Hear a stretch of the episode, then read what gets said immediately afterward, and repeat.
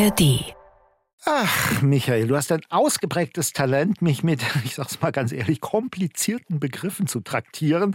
Dir verdanke ich eine längere Auseinandersetzung mit dem wirklich erhellenden Thema, und das meine ich sogar ernst, ökonomischer Potenziale und medienpolitischer Implikationen kooperativer Journalismusplattformen. Darüber haben wir mal eine Sendung gemacht. War dann letztlich ziemlich interessant, aber als ich deine Überschrift las, dachte ich mir, mein Gott, was will er mir denn damit sagen? Und jetzt kommst du mit einem Vorschlag um die Ecke über eine Verordnung des Europäischen Parlaments und Rates zur Schaffung eines gemeinsamen Rahmens für Mediendienste im Binnenmarkt und zur Änderung der Richtlinie 2010-13 EU zu sprechen. Sag mal, du hast einen Hang zu komplizierten Themen, gib's zu. Na, ich nenne das ja immer Schwarzbrotthemen. Also sind so Themen, die man mal besprechen muss, aber die natürlich in der Tat recht komplex sind. Und Anlass war ja auch so ein bisschen oder ist, dass am 3. Mai, der nächsten Woche, Tag der Pressefreiheit ist. Und da dachte ich mir, das wäre eine gute Gelegenheit, sich mal mit der Pressefreiheit zu befassen. Und da passt dieser Gesetzesentwurf seitens der EU, also der heißt ja Media Freedom Act, also zu Deutsch Medienfreiheitsgesetz, doch ziemlich gut dazu. Also es ist schon komplex, aber man kann es durchaus erklären klären. Ja, und es gibt tatsächlich auch Streit um dieses Gesetz, diesen Gesetzentwurf. Und klär mich und klär uns doch mal auf, was ist denn da los? Also das neue Gesetz hat viele verschiedene Ebenen, die wir hoffentlich in den kommenden Minuten dann mal aufdröseln. Es geht darum, dass die EU erkannt hat, dass es in einigen europäischen Ländern mit der Pressefreiheit nicht zum Besten bestellt ist, in Polen und in Ungarn etwa. Dort haben es kritische Medien ja sehr, sehr schwer, werden von der Regierung gar bedrängt. Und die EU will da helfen, etwa indem man stärker auf Transparenz setzt, also wem gehören die jeweiligen Medien und zum anderen die Redaktionen vor Einflüssen des jeweiligen Verlegers schützen will oder vor anderen Einflüssen. Doch ausgerechnet aus Deutschland kommt nun viel Kritik an dem Gesetzesentwurf, vor allem von den Verlegern, aber durchaus auch von anderen Seiten. Und darüber wollen wir heute reden. Ich bin Michael Mayer. Und ich bin Thomas Biemesdörfer. Und nochmal zum Mitschreiben. Streit um ein Medienfreiheitsgesetz.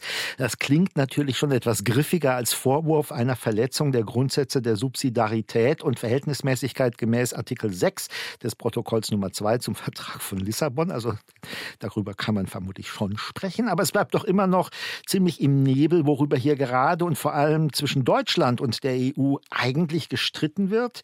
Die EU will Verbesserungen für die Arbeit von Journalistinnen und Journalisten durchsetzen. Das ist ja prinzipiell nichts Schlechtes. Und Deutschland sagt im Prinzip eine gute Idee, geht euch aber eigentlich nichts an weil bei uns in Deutschland machen solche Gesetze die Bundesländer. Das ist vielleicht einer der Streitpunkte. Andere Kritik, du hast es erwähnt, kommt zur geplanten Offenlegung von Besitzverhältnissen in Medienunternehmen. Da schieße man über das Ziel Transparenz weit hinaus und über Vorschriften zur Bekämpfung von Hass und Hetze. Darum soll es ja auch gehen in diesem Gesetzesentwurf. Da macht sich der eine oder die andere Sorgen um die Meinungsfreiheit. Bin ich jetzt auf dem aktuellen Stand? Genau, so kann man es sagen. Also Schutz oder Bedrohung haben wir die Sendung, den Podcast genannt. Der Media Freedom Act der EU ist heute unser Thema. Also so ganz eindeutig richtig oder falsch scheint mir bei dieser Debatte tatsächlich erstmal nichts zu sein. Und deshalb lass uns mal mit einem reden, der Ahnung hat. Du hast einen Experten eingeladen. Genau, wir haben Alexander Fanta zum Gespräch gebeten. Er ist EU-Korrespondent des Online-Fachmagazins netzpolitik.org. Hallo, Herr Fanta. Hallo, guten Tag. Ja, wir haben ja schon einige Aspekte jetzt eben angerissen. Wären Sie mal so nett zu erklären oder beziehungsweise Ihre Meinung dazu zu sagen, ist denn Ihrer Ansicht nach dieses Medienfreiheitsgesetz gelungenes oder gibt es dann schon berechtigte Kritik daran? Wie sehen Sie das? Also zuerst einmal muss man sagen, es gab ja eine gewaltige Notwendigkeit, etwas zu unternehmen. Was wir gesehen haben in einigen EU-Ländern, vor allem in Ungarn, Polen, aber auch in anderen Ländern, ist einen mehr oder weniger organisierten Angriff der Regierungen auf die Pressefreiheit. Und die EU-Kommission hat gesagt, irgendwas müssen wir machen. Das ist ein Problem, das wir mit anderen Instrumenten kaum ansprechen oder lösen können. Und deswegen wollen wir einfach mal die redaktionelle Unabhängigkeit der Medien qua Gesetz vorschreiben. Und dass das kontroversiell werden würde, war klar. Was vielleicht überraschend ist, ist, dass da tatsächlich auch aus Deutschland oder anderen Ländern mit einer starken Pressefreiheit Kritik daran kommt. Und das liegt an der Rolle, die dann künftig die Kommission und auch die, die Staaten haben sollen in der Sicherstellung der Pressefreiheit. Ist das nicht ein bisschen so unter dem Motto viel hilft viel, weil Pressefreiheit gewährt wird ja nun doch, glaube ich, selbst in Polen und Ungarn zumindest mal nominell, aber eigentlich ist das ja nichts, was man zum ersten Mal irgendwie kodifizieren müsste durch die EU. Das ist ja nun doch in fast allen nationalen Verfassungen fett mit drin. Es ist tatsächlich fett mit drin, aber die Europäische Union hat sich traditionellerweise zurückgehalten, auf diesem Gebiet Gesetze zu machen. Also es gab vor 30 Jahren schon einmal einen Versuch von dem damaligen Kommissar Mario Monti ein Gesetz gegen Medienkonzentration zu machen. Das ist dann einfach abgewürgt worden. Das wollten die EU-Staaten nicht. Auch Deutschland war da sehr stark dagegen. Und es ist interessant zu sehen, dass dieses Medienfreiheitsgesetz der EU muss ja immer auf einer rechtlichen Grundlage beruhen. Und die rechtliche Grundlage, die die Kommission gefunden hat, ist die Regulierung des Binnenmarktes. Nun ist aber quasi Medienfreiheit nicht wirklich jetzt ein, sagen wir, ein Marktregulierungsthema, würde man annehmen. Und da hat man schon dieses Spannungsfeld. Also die Kommission probiert da ein Stück weit zu regulieren, wo es bisher keine europäische Regulierung in dem Sinne gab. Aber was ich noch nicht ganz verstanden habe, also die EU-Kommission, das ist ja die Kritik, richtet da so eine Art Bürokratiemonster ein. Also das ist ja die Kritik der deutschen Verleger zum Beispiel. Jetzt habe ich auf der anderen Seite aber gelesen, dass dann diese Kommission, die die verschiedenen Maßnahmen, die wir gerade eben besprochen haben, überwacht, ja nur beratende Tätigkeit haben soll. Was stimmt denn da nun? Also ist das jetzt so eine Art Bürokratiemonster oder sind dann die ja, Einflüsse dann doch geringer als behauptet? Bürokratiemonster ist, glaube ich, ein Kampfbegriff. Was man aber sehen muss, ist, man hat das Problem gehabt, äh, dass quasi wer soll denn entscheiden, wenn eine Regierung zu weit gegangen ist und einen Eingriff gemacht hat in eine Pressefreiheit. Dann soll es eine unabhängige nationale Behörde geben, die dann quasi in dem Fall eingreifen und den Journalisten Journalistinnen zur Seite stehen soll. Nun ist es aber so, wie unabhängig ist dann diese nationale Behörde tatsächlich? Und deswegen will man ein europäisches Gremium schaffen, wo alle nationalen Behörden vertreten sind und wo dann im Zweifel auch quasi ähm, der nationalen Behörde der Rücken gestärkt werden kann, rechtlich.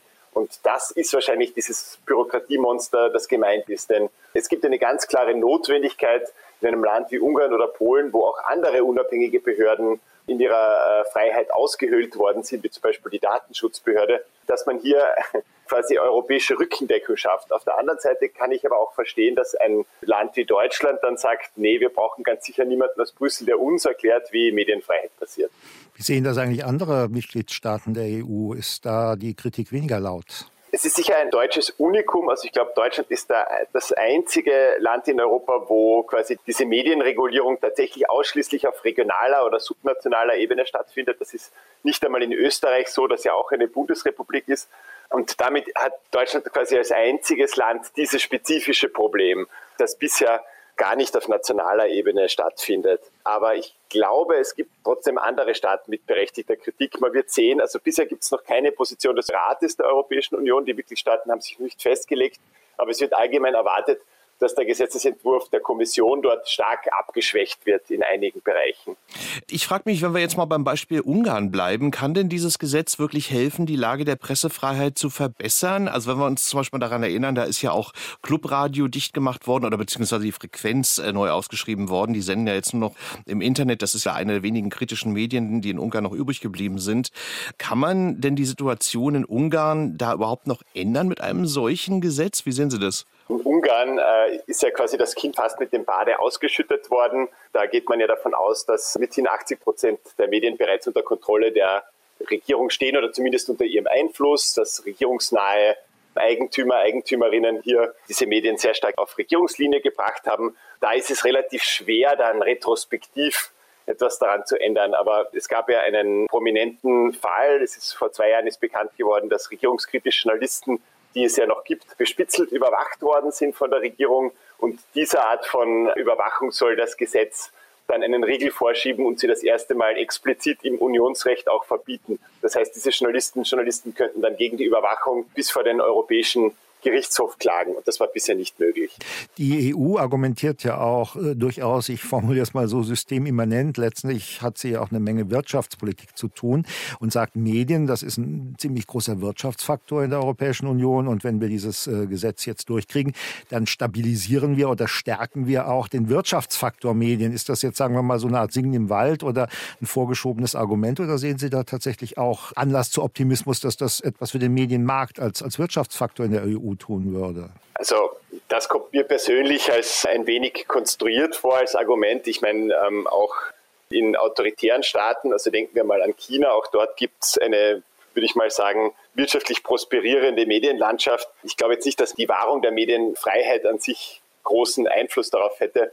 Aber ähm, die Kommission muss das eben so begründen, weil ihr einziges Instrument, um quasi Medienfreiheit zu regulieren, ist die Binnenmarktgesetzgebung. Und deswegen wird das von der Kommission als Binnenmarktgesetz präsentiert.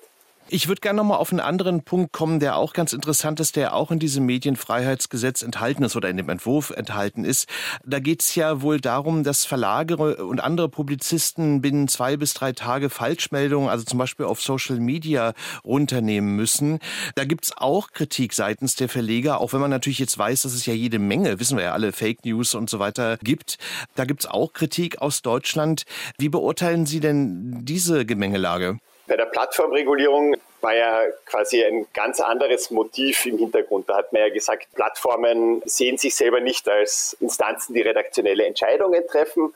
Das heißt, hier hat man keine journalistischen Auswahlprozesse, sondern Plattformen wollen ja einfach neutral sein und allen eine Möglichkeit bieten, ihre Inhalte zu veröffentlichen. Und wenn es dann eben Beschwerden gibt wegen Desinformation oder Hassrede, dann muss es einen Beschwerdeweg und eine Möglichkeit geben, dagegen vorzugehen.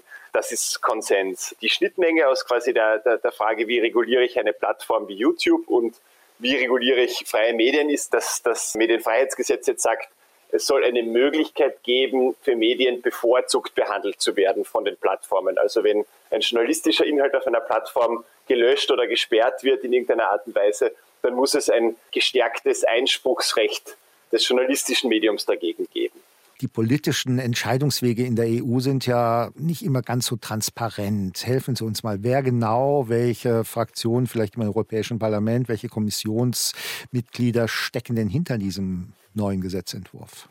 Das Gesetz selbst ist quasi ein Produkt von Vera Jourova, die ist Vizepräsidentin der Kommission, Kommissarin für Demokratie und äh, Menschenrechtsfragen. Und sie hat dieses Gesetz gemacht explizit als Reaktion eben auf Herausforderungen der Pressefreiheit. Äh, sie selber äh, aus, aus Tschechien, wo es auch bis vor kurzem einen Premierminister gab, der ein sehr schwieriges Verhältnis mit der Pressefreiheit hatte. Die Kommission hat dieses Gesetz vorgeschlagen und jetzt passiert, was immer bei europäischen Gesetzen passiert. Jetzt hat der Europäische Rat macht einen Entwurf und zugleich macht auch das EU-Parlament einen Entwurf. Und dann müssen diese beiden oft sehr konträren Entwürfe auf einen Kompromissvorschlag gebracht werden. Das sind die sogenannten Trilogverhandlungen. Aber jetzt sind wir noch in der Phase davor. Also sowohl im Rat als auch im Parlament laufen intensive Beratungen. Was genau im Rat passiert, da können wir nur mittelbar reinschauen. Aber schon jetzt mobilisieren Pressefreiheitsorganisationen, um Einfluss zu nehmen auf die Debatte im Rat und ein möglichst starkes Gesetz herauszukriegen. Aber zumindest was jetzt Deutschland betrifft, ist ja interessant, von welchen Seiten da Kritik kommt. Also das ist ja eine ziemlich breite Phalanx, also so von äh, den Landesmedienanstalten und die Verleger habe ich ja schon genannt. Glauben Sie, dass dann das äh, Gesetz am Ende so ein bisschen, ja, ich sag mal, verwässert werden wird? Oder was äh, kann man wohl am Ende erwarten? Also ich glaube, im besten Fall hat man ein Gesetz, das es tatsächlich schafft, unabhängigen Journalisten, Journalistinnen überall in der Union den Rücken zu stärken. Ich glaube, es wäre schon gut, wenn in einem finalen Entwurf diese Bedenken aus Deutschland über die Kompetenzen eines nationalen Mediengremiums und eines europäischen Mediengremiums irgendwie angesprochen sind. Also ich glaube, es ist ein Teil der deutschen Kritik ist nachvollziehbar, aber bis zu einem gewissen Grad sollten wir auch sehen, dass es Aspekte in dem Gesetz gibt, die einfach Medienunternehmen nicht schmecken und dass es hier Lobbyinteressen gibt. Und ich glaube, diese Lobbyinteressen da wird es dann schwierig. Michael, haben wir dein Erkenntnisinteresse gestillt mit all diesen Fragen und Antworten? Absolut, absolut. Ich meine, es ist ja auch interessant, dass die EU ist nun mal ein großes Konglomerat und die Verhältnisse in den Ländern, darüber haben wir ja gesprochen, die sind ja einfach sehr unterschiedlich, wenn man jetzt irgendwie Ungarn, Polen mit Deutschland und Österreich oder so vergleicht. Also ich glaube, das scheint mir auch das Problem bei diesem äh, Gesetz zu sein. Wie sehen Sie das, Herr Fanta? Also diese, diese Unterschiedlichkeit der Länder. Also ich glaube, das ist auch so ein bisschen das Problem. Genau, also die EU versucht hier alle über einen Kamm zu scheren und das, glaube ich, hat in sich etwas Problematisches. Ähm, ich glaube, wir reden da von einem sehr, sehr unterschiedlichen Standard. Das ist ja ähnlich wie bei diesen quasi Fragen der justiziellen Unabhängigkeit. Es gibt einfach Staaten, so wie zum Beispiel in Skandinavien, wo man 200 Jahre ungebrochenes rechtsstaatliches Wirken hat und manche Sachen sind dort formell gar nicht festgeschrieben, die bei uns quasi in Verfassungen stehen und stehen müssen, wie zum Beispiel der Quellenschutz und die Freiheit der Redaktionen zu berichten. Die Skandinavier sagen dann, das brauchen wir, aber das wollen wir gar nicht festschreiben, weil das selbstverständlich ist. Und in anderen Teilen von Europa muss es aber eben noch durchgesetzt werden. Also das ist ganz schwierig, quasi da einen Kompromiss zu erreichen. Also Europa, wie es bleibt und lebt. Michael, manchmal eigentlich ziemlich oft sogar, sagen wir ja am Ende von so einer Produktion, wenn wir uns über ein Thema ausgetauscht haben. Das müssen wir weiter beobachten. In diesem Falle ist das, glaube ich, naheliegend, weil es ist ja weiterhin noch ein Gesetzgebungsverfahren und wir können gespannt sein, was am Ende dabei rauskommt. Genau, das dauert wahrscheinlich Jahre, weil bei der EU da malen die Mühlen ja ganz besonders langsam. Aber es wird spannend sein zu sehen, was am Ende dabei rauskommt. Und auf jeden Fall wissen wir jetzt wenigstens, wenn wir mal hören, dass Deutschland gegen Medienfreiheitsgesetze ist, warum das so ist. Und das klingt dann wesentlich merkwürdiger, als es in Wirklichkeit ist. Genau. Herr Fanta, vielen Dank für Ihre Zeit. Dankeschön für Ihre Erklärung. Ja, gerne. Danke vielmals. Medien, Cross und Quer, der Podcast.